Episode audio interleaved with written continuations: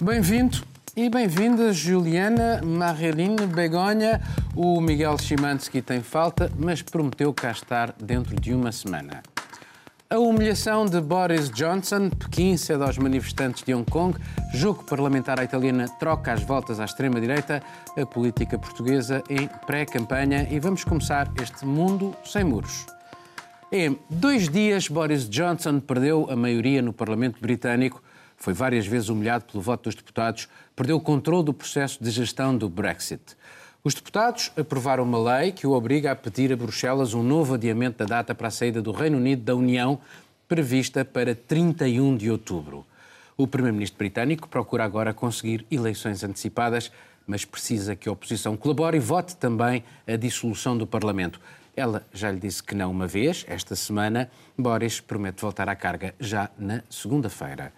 Juliana, para um homem que há uma semana parecia estar cheio de força, depois destas derrotas todas, o que é que resta a, a Boris Johnson para a gestão deste processo complicadíssimo que ninguém entende, se calhar nem eles próprios? Boris Johnson está nitidamente desorientado, como estão, está todo o parlamento britânico. Ele ficou realmente sem saída chegou a um ponto de que ele tentou a alternativa de suspender o parlamento por cinco semanas como uma maneira de inviabilizar qualquer discussão é, sobre um Brexit não é, sem acordo e o tiro saiu pela culatra, porque na verdade ele sofreu duas derrotas muito significativas. Ele perdeu da primeira vez que ele foi a votos no parlamento e perdeu ainda perdeu, vezes. ainda perdeu a maioria parlamentar. E houve todo esse processo. Acho que para ele é, a questão de estar tá num beco sem saída é indiscutível. Agora, é muito irônico é, que ele tenha tentado essa manobra de, enfim, suspender o parlamento, que tudo bem, é uma medida legal, mas não com esse tempo todo de duração, não com esse sentido de impedir uma discussão sobre um determinado porque ponto. Queria sair porque ele queria sem acordo. sair sem acordo. Agora, ele, um dos argumentos do Boris Johnson durante o Brexit era justamente que Bruxelas tinha uma posição de limitar a soberania britânica, de limitar o parlamento britânico. E justamente com a discussão do Brexit é o que ele tentou fazer, um, um argumento muito falacioso. Acho que temos chamar essa atenção. Begonha, uh, ele está a tentar ter eleições e as eleições talvez clarificassem um pouco uh, a paisagem política, porque já se percebeu que este Parlamento uh, não se entende. Uh, votaram, houve o referendo do Brexit e a todos os cenários possíveis que foram tentados por Theresa May, que deve estar a rir-se agora, nada resultou. Esta tentativa que ele fez de ter eleições antecipadas justifica-se e essa clarificação ou não, tendo em conta que isto são jogos políticos muito complicados. Este, mm, este adianto electoral que o, o que queren tanto Johnson como Corbyn e que están a pugnar por iso nestes días ten a lógica da estrategia un bocadiño extrañísima, como dixía Juliana, do Boris Johnson, non é? este caos total que temos no, no Reino Unido e ten a lógica dentro do que a cabeza do que quer o, o Boris Johnson. Mas eu iría máis alén, Paulo. E é como é que están os británicos neste momento?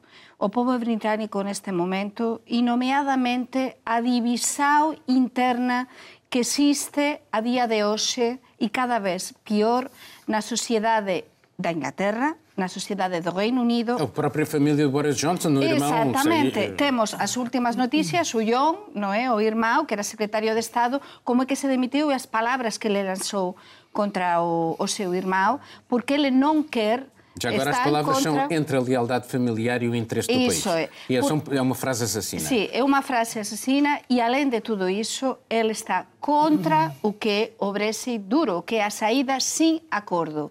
E o Boris Johnson xa sabemos todos, e sabem as pessoas lá em casa, que o que quer é uma saída como for. E para isso não quer para nada, e é o último que diz, é que não quer uma prórroga, um prolongamento. Ele quer a saída e para iso quer estas eleições anticipadas. Eu estive no Reino Unido em Londres, agora no mês de agosto, e percebi uma coisa, o que estava a explicar agora, que para mim é o mais grave, que esta divisão, e está-se a criar também na Escócia, e temos as declarações também da, da responsável de, da Escócia, uma corrente também para sair de independência outra vez, para sair do Reino Unido porque eles non queren por nada todo isto que está a acontecer. E então estáse a criar a corrente a favor da saída de, do Reino Unido eh, da Unión Europea, como for, e unha corrente cada vez eh, maior tamén de ingleses e tamén de outros, neste caso de escoceses,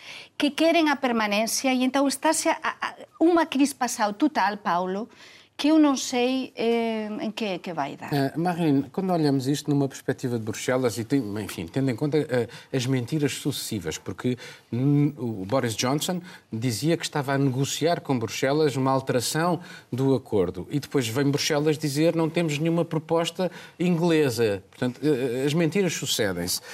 mas aquilo que Bruxelas disse é que não só isso, mas também que estão a preparar-se para uh, uh, uma saída sem acordo. E hoje mesmo o, Presidente em exercício da, da União Europeia, o Primeiro-Ministro da Finlândia, veio exatamente dizer que o cenário mais provável é uma saída sem acordo. E, portanto, isso deixa-nos em, em que? Portanto, achas que, de facto, a Europa, a União Europeia já interiorizou que a saída vai mesmo ser sem acordo?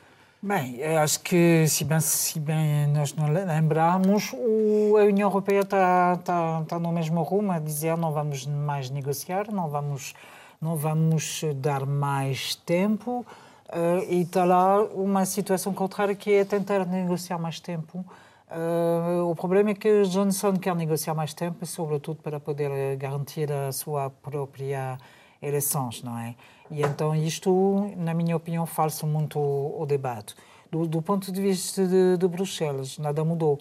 Agora, as hipóteses de ter um Brexit uh, no deal, sem acordo, são cada vez maiores e cada vez mais perigosos. Eu estava a ver o Brexit no deal para, para Reino Unido vai ser uh, pelo menos um, uma diminuição de quase 10% do PIB.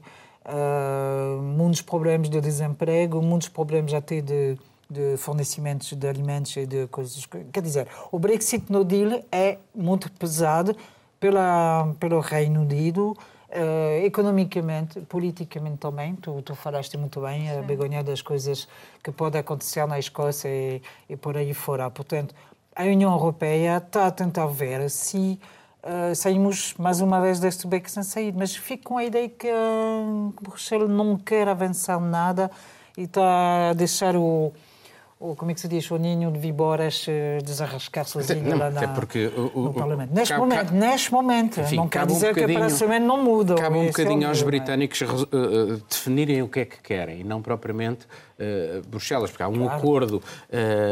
Aqui a questão é, é pouco provável que os países que compõem a União Europeia não estejam já a negociar e já tenham todos os cenários previstos não são públicos, com certeza, Sim. mas de certeza que já, que já há uma série de. E durante esse processo todo, a União Europeia deu sinais de união, uma união rara em Exato, muitos outros exatamente. pontos, até Exato. porque a maneira como a União Europeia vai lidar com o Brexit é uma maneira também, é um recado para futuros outros países que pretendam se rebelar, digamos assim, contra o sistema, né, contra estar agregado dessa maneira. Acho que Serão também é um... castigados é uma mensagem importante de dizer vocês vão sair, mas esse é o castigo. É, mas isso significa, eh, de algum modo, que a União Europeia eh, até quase pretende isso, eh, porque torna-se mais dissuasor. Imagina que eles saem e que é um sucesso. Isso levaria, levaria, poderia levar outros países a dizer então não precisamos claro, de estar na União Europeia. Mas o que nós temos visto nesse momento é que são três anos em que a política britânica está completamente parada, não se fala. Eles têm problemas seríssimos no sistema de saúde, eles estão com a economia já dando sinais fortes de, de problemas. E o que acontece? Eles só discutem. Brexit é, un, é o único assunto. E isso é o que acontece em larga medida quando se tem um, problema, um elefante desses na sala. Não se trata de outra é, coisa. Aqui, é, talvez, uh, Begonha, um, que me deixa alguma perplexidade é que face aquilo que é uma, uma urgência nacional, não haver essa capacidade de se definir de uma forma muito clara esse interesse nacional. Parece muito mais uma luta pelo poder, e veja-se o caso de Boris Johnson, eh, em que ele continua a mentir, eh, e aquilo que ele parece querer mais é o poder. Uh, Corbyn igualzinho, é idêntico. E, portanto, não há aqui essa frase do irmão de, de Boris Johnson, uh, que é o interesse nacional. Não achas que uh, isto está poluído pela luta pelo poder no, no Reino Unido? Sim, sim, com certeza. É a, per, é a perplexidade e sorte que, mais uma vez, o Parlamento e temos o responsável o, do, do Parlamento, eh, que, que é a figura clave en todo isto, que frenou, conseguiu frenar a Boris Johnson. Mas claro, este home é infrenável no sentido de que ele continua, ele continua na mesma, non é? Porque agora o Parlamento, desde a próxima semana, vai estar suspendido. Mas não achas, quando ele uh, aceita a saída de uma série de pessoas uh, que uh, votaram contra ele, 21. pessoas, 20, sim, quase sim, duas sim, dúzias, pessoas importantes, os moderados do partido, sim, sim. pessoas que têm uma história enorme no Partido Conservador e que não vão poder concorrer às eleições, que ele está a levar o partido ainda para um radicalismo que mal se distingue daquilo que é o partido do Brexit, do, do Estamos Farage. num momento, eh, não me lembro, um momento assim no no, Reino Unido, deste vacío, deste, desta pérdida de norte que nos dicemos en español de, de, de ter este camiño. Os ingleses neste momento están desnortados, están perplexos por todo o que, o que están a viver e se as está a notar na rúa eh, un, as persoas que coñecemos o Reino Unido desde há anos, que temos viaxado varias veces, vemos que até nos presos baixaran os presos moitísimo. Xa non é caro para un portugués, un español, un italiano ir a, a Londres, por exemplo.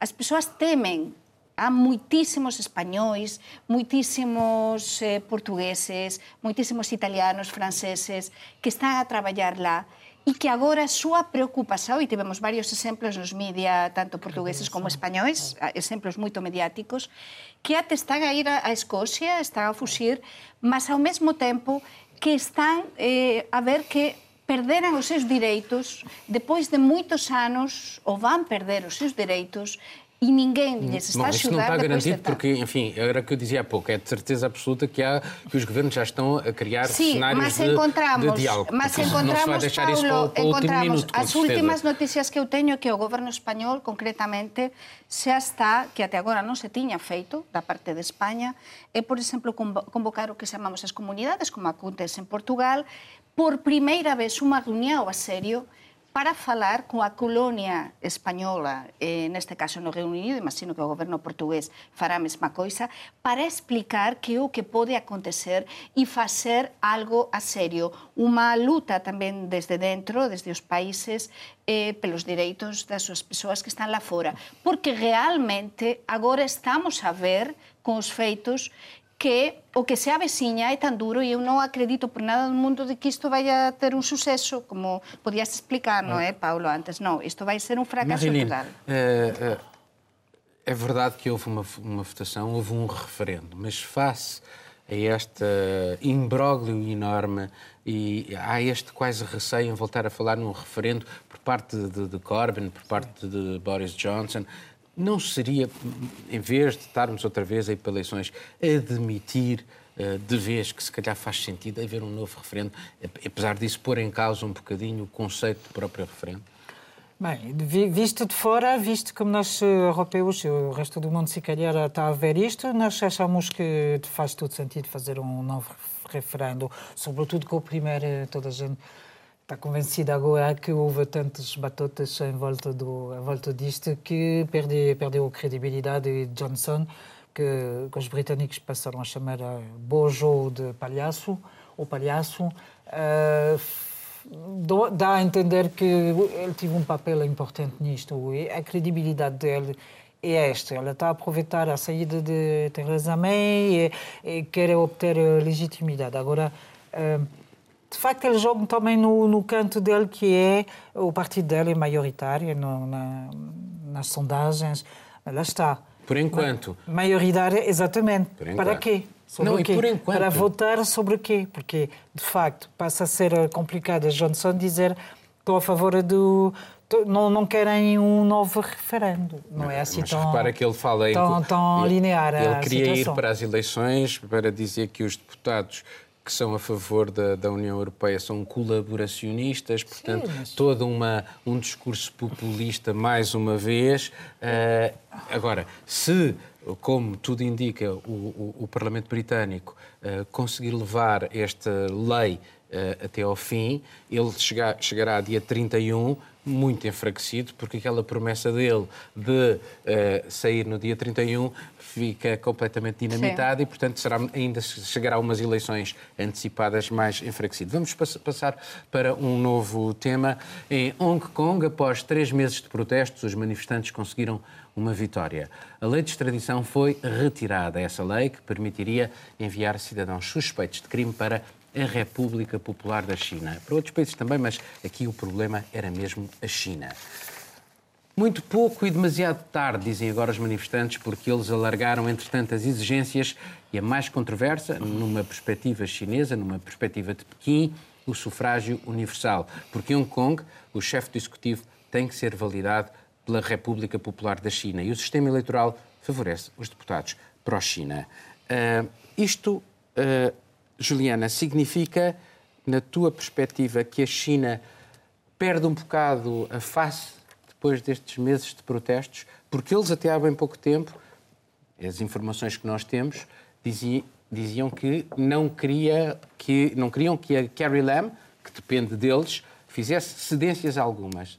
E ela hoje já veio dizer que isto é só o princípio, que vai haver mais É, coisas. Ela fez um discurso reconhecendo, não só dizendo que a lei seria retirada, também dizendo que há outras questões que os manifestantes querem e que isso São seria cinco. de alguma maneira, de alguma maneira abordado. Agora, sim, isso representa de alguma maneira um golpe no- nas pretensões de Pequim. Agora, não vamos ser ingênuos de achar que, que isso é um assunto encerrado, porque novamente ninguém sabe como vai ser daqui a 30 anos, quando acabar a questão do um país, dois sistemas, quando o acordo deixar de valer e aquilo, e, enfim, Hong Kong deixar, é, começar a fazer parte da China de uma maneira completa, digamos assim. Agora, o que é interessante é que Pequim foi tão intransigente no início, Pequim via Carrie Lam, que todos sabemos que é um proxy da, da administração da China continental ali, que arrastou isso por tanto tempo, acreditando que os protestos iriam perder força, porque foi exatamente o que aconteceu com os guarda-chuvas amarelos antes, porque os protestos começaram muito fortes e diminuíram. Mas esse não, foi o contrário. Mas, eh, Justamente as pessoas Mas deixa-me deixa-me colocar-te aqui uma questão, porque que é, é talvez a a questão que eu acho mais interessante. Ao cederem desta maneira, não estão a dar um sinal aos cidadãos da República Popular da China que os protestos na rua valem a pena? Mas ninguém sabe que isso está acontecendo na China. A questão é, se você pegar um jornal chinês, China continental, um jornal basicamente Ah, mas censurado, hoje- mas- porque tudo mas bem. hoje a informação Sim, circula mas pelas China frinchas, tem, eh, sim, mas mais a China inacreditáveis. Tem um exército de censores oficial que é uma coisa fenomenal. Eles criaram uma maneira de ter uma internet com censura e nós sabemos muito bem que funciona. Porque o que acontece? Google, Facebook, todos eles se submetem à censura chinesa. A partir do momento que o Partido Comunista Chinês diz que um tema como o massacre da Praça da Paz. Celestial é proibido, eles se submetem e tiram porque querem fazer negócios com um país que tem mais de um bilhão de pessoas. Agora, a imprensa na China quase não manifesta isso. Claro, existem fluxos de pessoas, existem fluxos de informação. Um turista chinês do continente que vá até Hong Kong sabe que isso está acontecendo, não tem como fingir que não. Agora, é um sinal? É, mas isso se traduziria da mesma maneira na China, na China continental? Dificilmente, porque não existe princípio básico de liberdade de imprensa, de liberdade de manifestação, como havia em Hong Kong. É difícil pensar que isso se reproduziria. Então, eh, que calculismo é que esteve na base desta decisão? Enfim, eu, há duas, duas, duas questões aqui que são interessantes. É a, aproximi- eh, a aproximação ao dia 1 de outubro, que são os 70 anos da República Popular da China, e eh, haver distúrbios em Hong Kong, que é uma das principais cidades chinesas, iriam ensombrar essa, essas cerimónias. Por outro lado, uh, o, início, o reinício dos trabalhos no Senado norte-americano, em que eles vão retomar o exame do uh, Hong Kong Democracy Act, que, a ser adotado, vai penalizar a, a, relação da China com os Estados Unidos e numa altura em que, por exemplo, uma agência de notação baixou uh, aquilo que era a perspectiva de, de, Hong Kong. Uh, portanto, que calculismo é que esteve na base disto, uh, Begonia? É que tu achas?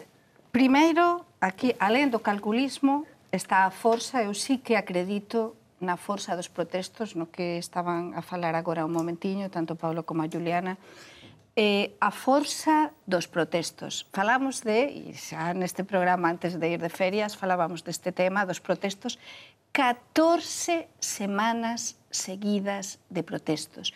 Protestos que non paraban, protestos que aumentaban. Claro que a calculismo, nun político sempre a calculismo, senón non sería político, non é?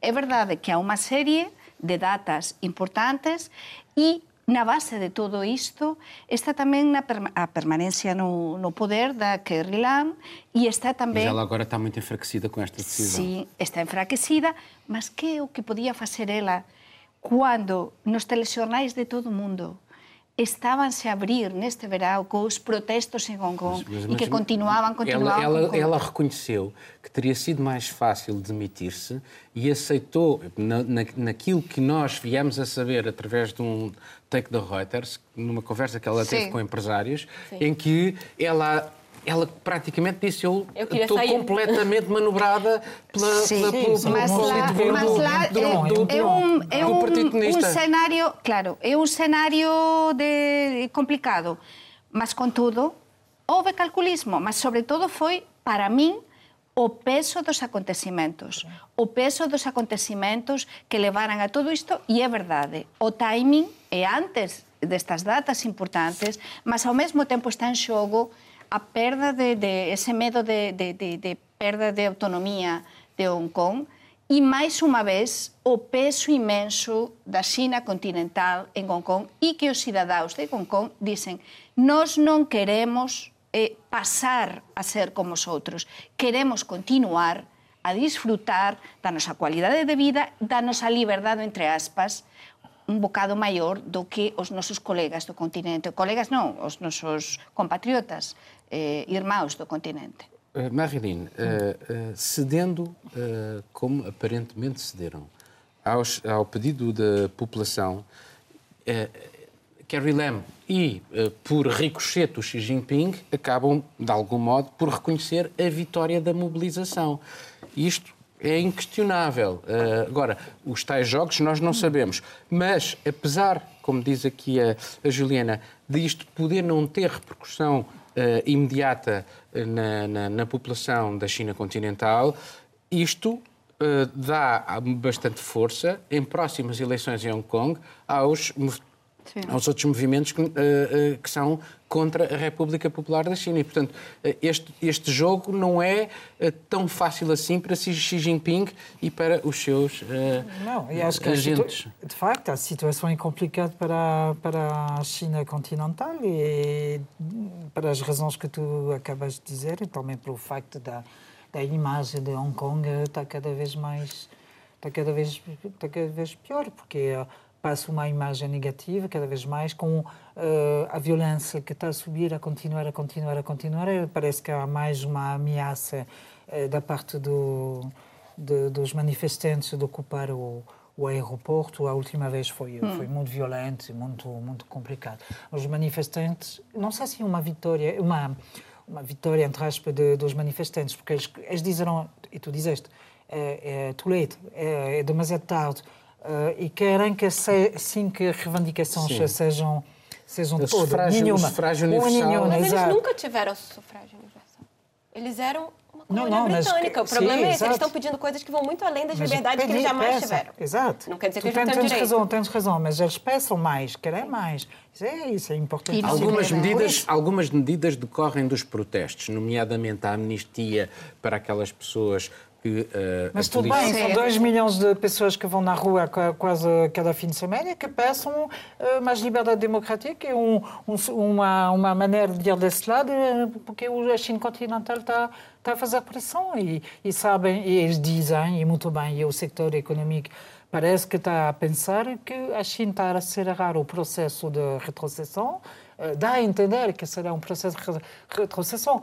Nós vimos isto com o KT Pacific, uma, uma das maiores companhias aéreas de, de, do mundo, uh, onde os dirigentes tiveram que engolir e calar, porque lá dentro da, da empresa da aviação eh, alguns manifestaram, já ficaram ao lado dos manifestantes e, e a China, que tem uma minoria, minoria no capital daquela, daquela empresa, mas tem 30% mais ou menos, eh, diz, deu a entender que era, que era o Catei Pacífica a direção de ficar calada em, em relação aos protestos. Portanto, nós sabemos que a China, e para acabar, um, eh, está a pôr um sistema de controle das empresas, a China continental, um, eh, das empresas mesmo do, das pessoas, que, que, que, que fabuloso, no sentido que fora normal um controle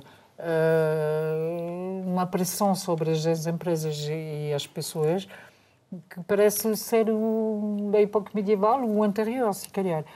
A China está a endurecer o tom e, uh, e acho que as coisas estão a correr mal.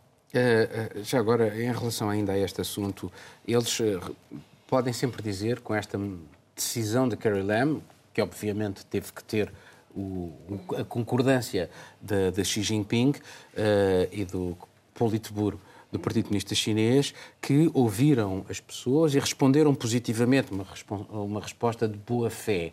Uh, achas que eles podem ir um bocadinho mais longe, como acabou por admitir agora, hoje, a Carrie Lam, ou não? Algum grau de cedência vai haver, mas eu acho que é muita ingenuidade achar que Sim. Pequim vai ceder a um sufrágio universal e a todos. Acho que é, é, é, é, uma, é um wishful thinking. Seria incrível, mas é muito difícil pensar que isso iria acontecer, especialmente porque existe um prazo para essa autonomia de Hong Kong acabar. Pequim basicamente é como aquele jogo de futebol que está para acabar e você está ganhando. Eles querem tomar conta de Taiwan a eles, seguir. Mas aí é, é diferente, porque, vamos lá, Taiwan só não é um país reconhecido pelo poder de Pequim, que impede que a maioria dos países reconheçam a independência de Taiwan. Mas Taiwan faz negócio com os Estados Unidos e compra caças, enfim. Tem oito países do Caribe, se eu não me engano, que reconhecem a independência de Taiwan. Taiwan tem eleições livres. É, tem uma série de liberdades em Taiwan que nunca houve em Hong Kong. Agora, a China também não deixa barato. Além de fazer todo tipo de exercícios militares na proximidade de Taiwan, de há quem diga que eles têm um plano de invasão, digamos assim, eles têm uma política muito forte de é, brain drain, de tentar tirar os cérebros de Taiwan, que é oferecendo uma série de benefícios, seja fiscais, de salário, para é, pessoas de Taiwan que queiram mudar para a China. Eles tentam fazer uma espécie de guerra cultural, um soft power também. Mas eu acho que a situação é muito diferente porque Taiwan Sim. sempre foi, digamos assim, muito mais autônomo do que Hong Kong. Hong Kong, antes de voltar para a China, era também uma colônia britânica. Mas, mas era, não tinha um grau é uma de liberdade tão grande. Mas, de qualquer das é formas, é uma espinha... Ao mundo, é uma janela ao mundo, Hong Kong, uma janela, entre aspas, ocidental, con, eh, con a economía, o peso da economía das grandes empresas. Por tanto, iso tamén faz bastante dano e, eh, a China, a imaxen de China. E eu penso que aquí há unha clave en todo isto, e é que os cidadáos de Hong Kong agora descubriran que cando protestan e presionan conseguem coisas. Já por o tinham isso, conseguido no passado, atenção. Por isso, é atenção a, a ver que o que acontece a partir de agora com eles. E o que vai acontecer com os manifestantes também. Isso. Uma série deles foi sim, presa sim, depois. também, também, também. Vamos passar... São a liberdade de mil prisioneiros, pelo menos. Vamos passar a mais um tema. Em Itália há um novo executivo sem a extrema-direita.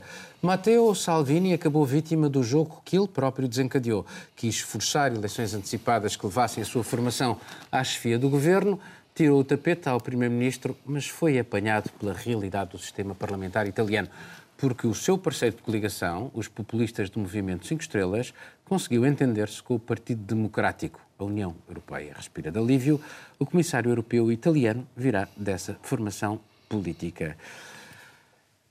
Begonha, isto foi uh, uma, um jogo político muito engraçado. Primeiro por Matteo Salvini, estava ufano pensando que chegava ao poder rapidamente e era o primeiro-ministro, terrível para a Europa, mas uh, ótimo para si.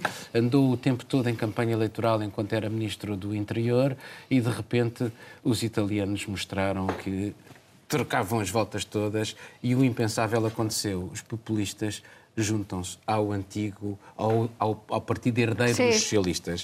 Uh, não achas isto uma ironia engraçadíssima? Eh, acho que é um xogo político a italiana. Hoxe non temos ao Miguel, mas eu vou facer aquí de, de Miguel con as súas expresións. É un xogo político italiana. Eh, eh, coñecemos todos a Italia, eu, por certo, é un país que adoro, non é? Mas os italianos son así, é dizer, cando todo parece que está a correr mal, eh, eh, parece o imprevisível, lá está.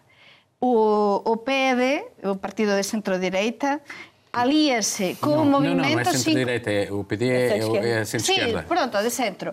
Mas alíase, alíase con o movimento Cinco Estrelas, que é uma coisa impensável, não é, para nós desde fora, e ao mesmo tempo há independentes. E há um partido, o partido este de, das, sim, esquerdas, é esquerda, eh, das esquerdas livres. É uma, é uma, é uma cisão do, do PD. Então passamos todo o mês de agosto também com todas estas lutas a italiana, de poder a italiana, e por fim chegan a un acordo, non é? Mas sí, como explicabas, Paulo, eh, Paulo, é importante tamén ver que o Salvini, o xogo de Salvini, que parecía que o Salvini tiña un poder imenso, que non ia sair do xogo, que ia, ia até, ele quería ser primeiro ministro, ficou de fora.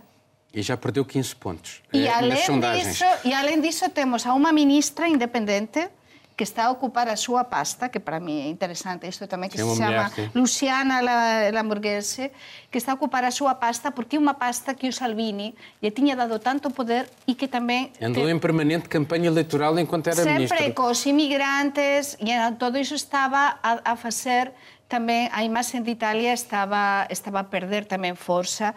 Por tanto, agora abrese un período máis de unha seringonsa que non é seringonsa en realidade, porque é unha mistura de partidos a se entender, que neste caso é unha coaligação, e a ver o que acontece máis a Italia ten unha tradición democrática de gobernos que duran moito pouco, non é? Que se callará un goberno que dura un ano e meio, depois cai, depois outro goberno que chega... Já houve governos que nem sequer tomaram posse. Exactamente, portanto é a italiana, é algo italiana. Uh, uh, Juliana, uh, apesar de tudo, do ponto de vista daquilo que são as matrizes uh, ideológicas, se calhar há ali um maior grau de aproximação entre, entre, entre, entre, os cinco estrelas e o PD, que é de centro-esquerda, são os herdeiros dos socialistas, do que propriamente com a extrema-direita. Uh, achas que isto tem, apesar de haver aqui uh, questões como a Europa, a economia e também como é que se vai gerir a questão dos migrantes. O Cinco Estrelas é, é um partido antissistema. Né? Mais do que a matriz ideológica de direita ou de esquerda, eles têm Sim.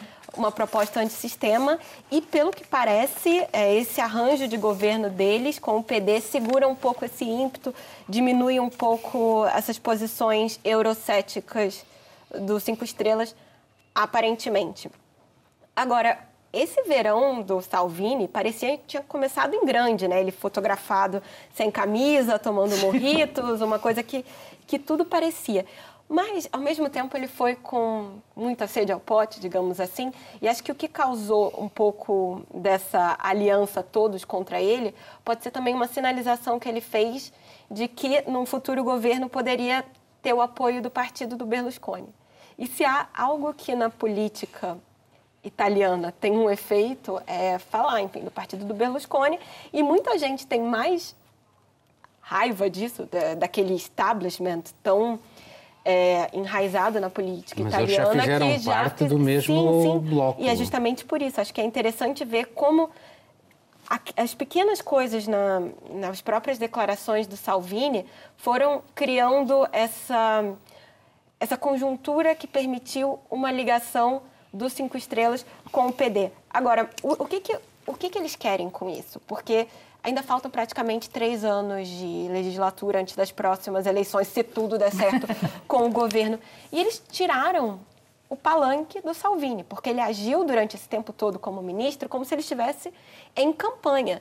E acho que é uma, um wishful thinking do, dessa coligação, que é sem esse palanque, que o Salvini murche um pouco. Porque mas ele, não ele vai usa ter muitas essa... redes sociais. Sim, mas vai ele não vai ali ter a de pla- tocar a ver Sim, mas ele é não vai ter a plataforma de dizer sou eu que estou fazendo isso, está acontecendo. Então, assim, é um risco também do Salvini virar um mártir, né? Porque o que, o que tem sido o discurso dele, que é uma mensagem poderosa, é eles sabem que o povo me daria o cargo de primeiro-ministro e eles estão se juntando para impedir o que o povo. Fa- faça, seja feita a sua vontade. Que é- Então, acho que é, que é interessante ver como é que isso vai se Já desenrolar. começou, já diz que este novo governo é, é Ah, um governo do eixo. Paris-Berlim. Aliás, é curioso, eh, eh, o Di Maio, que é o dirigente do, do, do, do Cinco Estrelas, eh, agora é o ministro dos Negócios Estrangeiros. E eh, na altura do início desse governo com o Salvini, ele foi à França encontrar-se com o Gilets jaunes, criou ali um atrito enorme com o governo de Emmanuel Macron. Achas que fica bem o Di Maio como Ministro dos Negócios Estrangeiros, eh, tendo em conta este pequeno episódio desagradável com o grande vizinho? Os italianos são capazes de tudo em política e, de facto, ele pode muito bem jogar um jogo sério de, de assunto estrangeiro. Isto, hum, não sei, de qualquer coisa vai mudar, porque, de, de qualquer forma, hum, Itália, com isto, volta no, no seio da, da União Europeia, que era um grande, um grande, uma grande preocupação ver eh, um italixito, não sei como é que se pode dizer, eh, com A saída da Itália, sim. a saída da Itália com os problemas económicos que estão, E será mais fácil, uh, Marilene, achas que é mais fácil agora aquela questão dos orçamentos, porque eles vão ter que negociar um orçamento Eu acho. geral do Estado com Eu a acho. União Europeia. Eles têm como Ministro da Economia Sim, alguém que acho. conhece muito bem Bruxelas. Eu acho, é do eu acho que ser houve de um lado um exagero na, o, no, no Salvini, na postura dele, acho que ele foi demasiado à frente. Uh, com, com essas imagens dele, uh, tipo a la, a la Mussolini, não é? E também usar o crucifixo. Crucifixo? Sim, crucifixo. Uh, quando ele vai num- numa conferência, esse tipo de atitude, ele é um bocado a dar uma imagem assim, tipo, e, e dizer até que era os, os plenos poderes, como diz o Mussolini, não é? Penso que, penso que a Itália, a Itália faz parte da União Europeia, é um, é um país aberto, democrático e por aí fora. E eu acho que ele tem, a Itália tem uma história, sobretudo depois, Então, mas- da, depois da, da, da Segunda Guerra Mundial, quer ficar no, na Europa e quer, quer dar a entender isto. A contradição é que, de facto, com a associação dos os irmãos da Itália, uma coisa assim, uma, um grupo escuro, eles conseguem, conseguem ter a, maioria no, do lado do Salvini. É perigoso. Uh, penso que, de facto, de nível, a nível das, eh, das instituições eh, go- da governança da Itália, era bom de ter aquela situação. Mas, Marilene, a Europa, Pacifica. a Europa também não tem que ter outro tipo de atitude relativamente, por exemplo, aos italianos e a forma como lidaram com a Itália, quais, eh, com aquelas ameaças. Aliás, como fizeram A connosco, os portugueses. ameaça e acho que ela fez muito bem, porque no sentido de dela, porque de facto não podemos ter eh, cada país uma situação. É, Há grandes problemas na Europa, a ver chegar a esse tipo de, Mas, de, de eh, sabe- sobre si, de, de, Mas do soberanista, soberanista. Soberanista, com da para acabar, migração soberanista era- era a- a, chegar à frente. Isso não pode ser. Salvini co, da, co dos migrantes e a migración, eu acho que xa chegou ao topo de, de, de água, xa sair totalmente. Mas os cinco estrelas também Isso não é foi, tão melhor mas isso foi, acho que a Europa eh, tomou nota e eu falo tamén como española, non é? No caso de este verão con os barcos eh, dentro do no, no Mediterráneo con, con todos os migrantes e o Salvini a forzar todo aquilo e España a ter de máis unha vez aceitar os migrantes. Mas atenção, atenção porque esta, esquecer, esta questão dos migrantes, e temos que passar para outro novo tema, esta questão dos migrantes é central em todo o discurso populista sim, e sim, de extrema-direita. Não é só o Salvini, É é, verdade. Marine Le Pen, é, o verdade, Donald é Trump, verdade, uma sé- o próprio Bolsonaro no Brasil. Portanto, esta questão do outro, daquele que não é o nosso, está em todo Sim, lado e sim. está disseminado em todo lado. Temos que passar para um novo tema, desculpa lá. Em Portugal já se está em contagem decrescente para as eleições legislativas. As picardias e os recados à esquerda e à direita intensificaram-se. As sondagens, todas, indicam uma votação confortável para os socialistas à questão de virem a ter ou não maioria absoluta.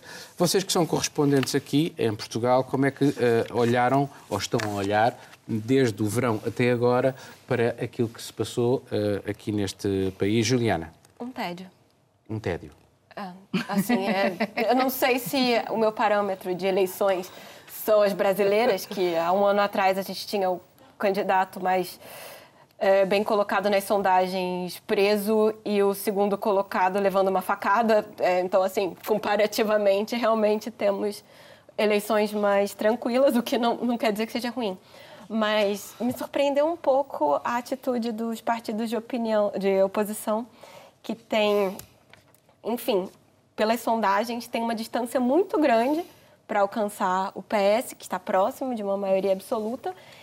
E não parece que tem um senso de urgência, pelo menos pelos programas de governo, pela maneira como as campanhas foram lançadas. Eu tentei perceber um pouco o programa do PSD e o que tinha sido as ações do Rio, e acho que o tema mais sexy que eu consegui achar ali foi é, a descentralização né, do país, e eu fiquei meio tipo, é com isso que eles querem correr atrás de impedir uma maioria absoluta do PS. E o que é estranho, porque é um partido que nas últimas legislativas teve um desempenho superior. Então nós temos aqui, tudo bem, coligado com o CDS, mas quer dizer que o grande objetivo dos partidos de oposição agora é simplesmente impedir uma maioria absoluta? Achei. É, é, é, Begonha, é, os portugueses é, aparentemente não ficaram vacinados relativamente às maiorias absolutas. O que é que tu achas? Pregunta difícil, eh, Paulo? Para mí, eh, non sei se ficaron ou non vacinados, mas neste caso temos. Eu non, non acho As pessoas que... gostam da estabilidade. Sí, e, Portugal é un bom. país, eu precisamente unha reportaxe que, que publicase hoxe, amanhã sábado, eh, no meu xornal sobre como é que está Portugal a un mes das legislativas, falei con varios con varios analistas. Para mí non é que Portugal esteja vacinado contra a maioría absoluta. Os portugueses gostan de estabilidade e, sobre todo, que aquí temos unha campaña na que todos están van contra Costa, porque é tan evidente, tan evidente. Costa está tan para frente como un grande atleta que está moito por diante dos outros e teñen de evitar a toda costa que ele chegue á meta con toda eh, con, con, con tanta distancia como se espera. Para mí, o importante desta campaña, o protagonista desta campaña realmente, é, eh, é a maioría ou non maioría absoluta de Costa e que vamos ter seringonza ou non vamos ter seringonza. Todo parece que non, non vamos ter, porque o Costa está a dizer que el, ele quere gobernar Xusiño. E temos, por outro lado, que mudou, eh, Juliana, mudou tanto o escenario respecto ás anteriores elexoes legislativas de 2015, que é incrível, porque, por un lado, en 2015 tiñamos un pasos coello que todas as sondaxes eh, na precampaña daban como claro gañador, mas sin maioría. Neste caso temos un Costa que perdeu as anteriores legislativas que todo apunta que pode até gañar con maioría absoluta. E temos unha direita totalmente fragmentada, Temos un líder do PSD que a ver o que acontece con ele, eh, non é? Eh? Depois, porque as, as sondaxes dan o 20%, o 20 e pouco de intenção de voto, e temos unha líder do CDSPP que toda a estrategia eh, ao longo desta legislatura parece que fallou, non é? Eh?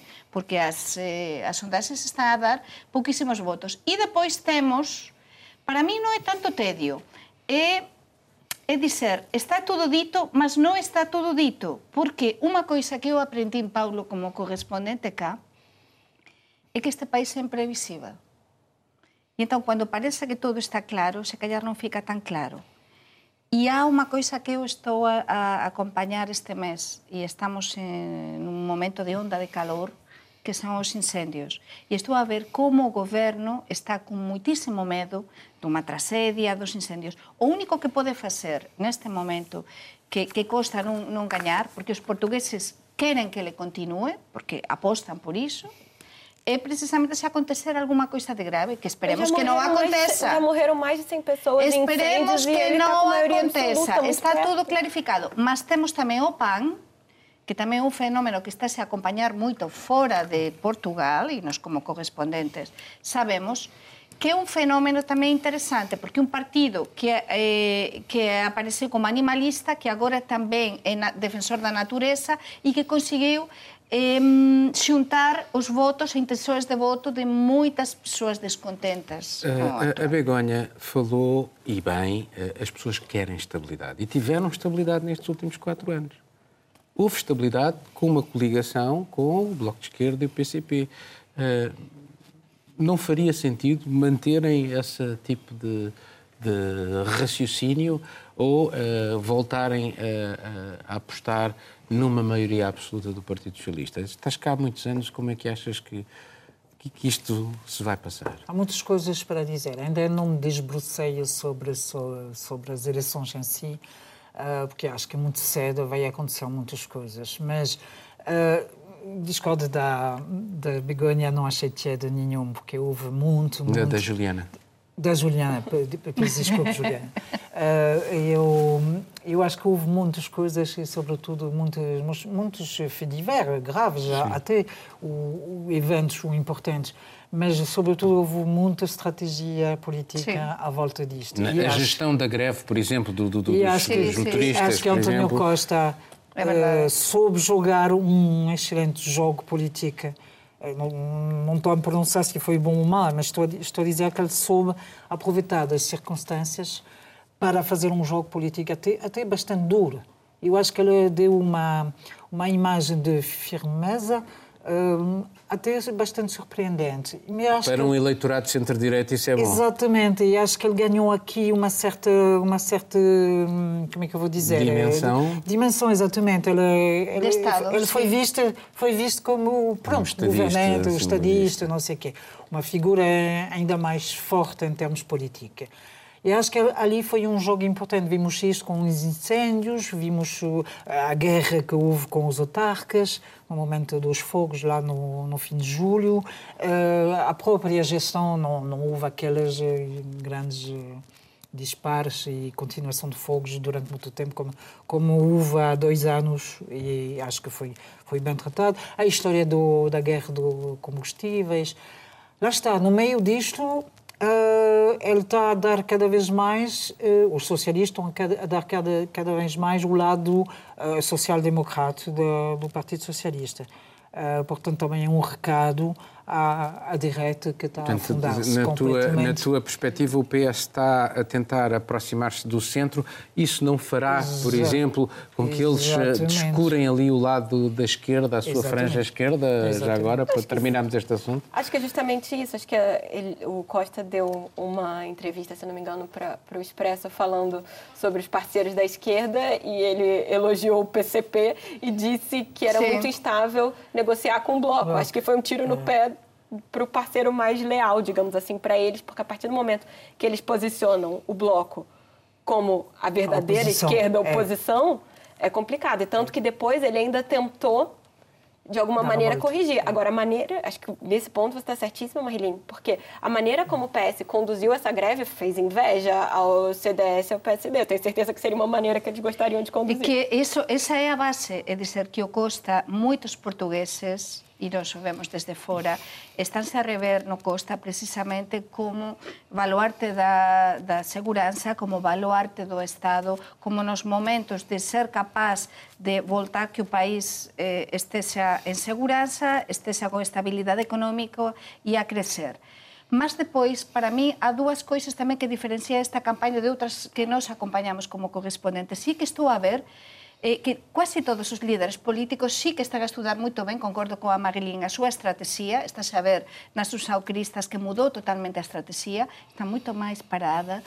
Estou a ver numa Catarina, unha Catarina Martins tamén como moito máis, a ver que acontece con o debate tamén de Costa. Socialdemocrata. Sí, e estou a ver efectivamente, e, e temos o Wirrio, o único que para min continúa fiel a si propio e dizer que non mudou nada além das, das enquisas e as sondaxes que a é bom? O Rui Rio non mudou nada. É como se nada se É passasse se com o Rui Rio. As enquisas. Bom, e as temos que acabar. Deixa-me fazer agora aqui esta ronda final do, do programa.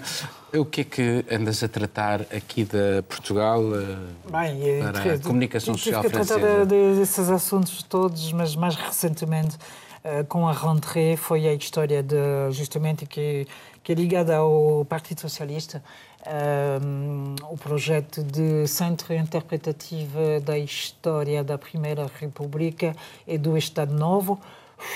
Eh, tal e qual eh, Museu de Salazar. Museu de Salazar de Santa Combadão. Eh, Estou a rir, mas não, não é nada para rir.